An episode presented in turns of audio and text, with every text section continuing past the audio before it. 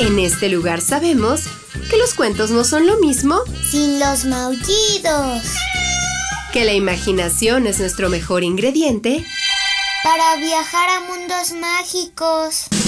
Y que cada historia es una nueva oportunidad de divertirnos. Están en el lugar correcto. Bienvenidos a los cuentos de Sakuchan.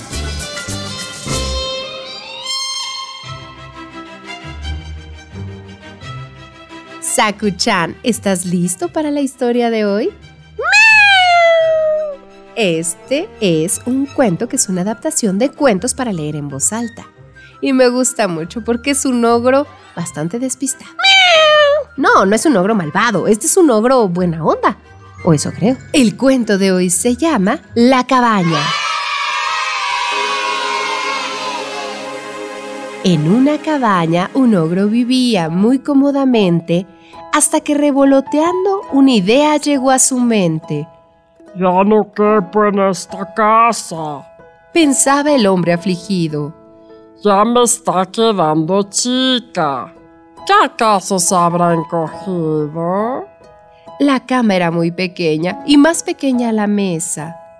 Me sobra un metro de dedos y otro metro de cabeza.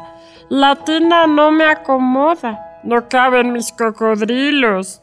El sofá está muy viejo. Ya le asomaban los hilos. En el armario no caben mis zapatos de piel, ni mi colección de monstruos. Dijo triste el ogro aquel. Y entonces puso un anuncio. Vendo linda propiedad, hermosa, bien conservada, 100 años de antigüedad. Para tener una justa y buena negociación, ofrecía a los compradores una clara descripción. Tiene una enorme mazmorra y una sala de tortura, cómoda cama de clavos con preciosa arquitectura. Tiene hermosas telarañas colgando de las ventanas. Está repleta de moscas, todas gordas y muy sanas. También tiene un calabozo y sótano de primera baño con poza de lodo y refrescante gotera. Lleva pantano incluido, con aroma singular y divertidos mosquitos que no dejan de cantar. Si quieren venir a verla, decía, no habrá compromiso. Y eso fue lo que uno que otro despistado al final hizo. Mas ni con enorme ganga hicieron algún intento. La cabaña era horrorosa, un verdadero esperpento. El ogro les dijo entonces que hasta aceptaría un traspaso, enganche y mensualidades. La oferta fue un fracaso. ¡Se las dejo más barata! ofreció sin resultado. Cada cliente al ver la casa salía de ahí muy asustado.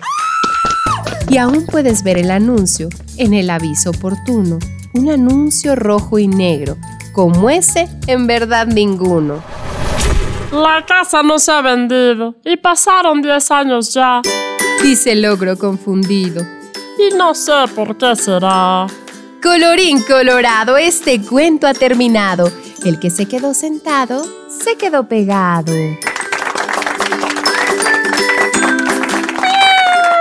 Ay, sí, pobre ogro. Él pensaba que vivía en un palacio. Para él era muy cómodo, pero ya estaba muy grande. O no, más bien la casa estaba muy chica para él. Como tú que amas las cajas de cartón. Para ti eso es un palacio, ¿no?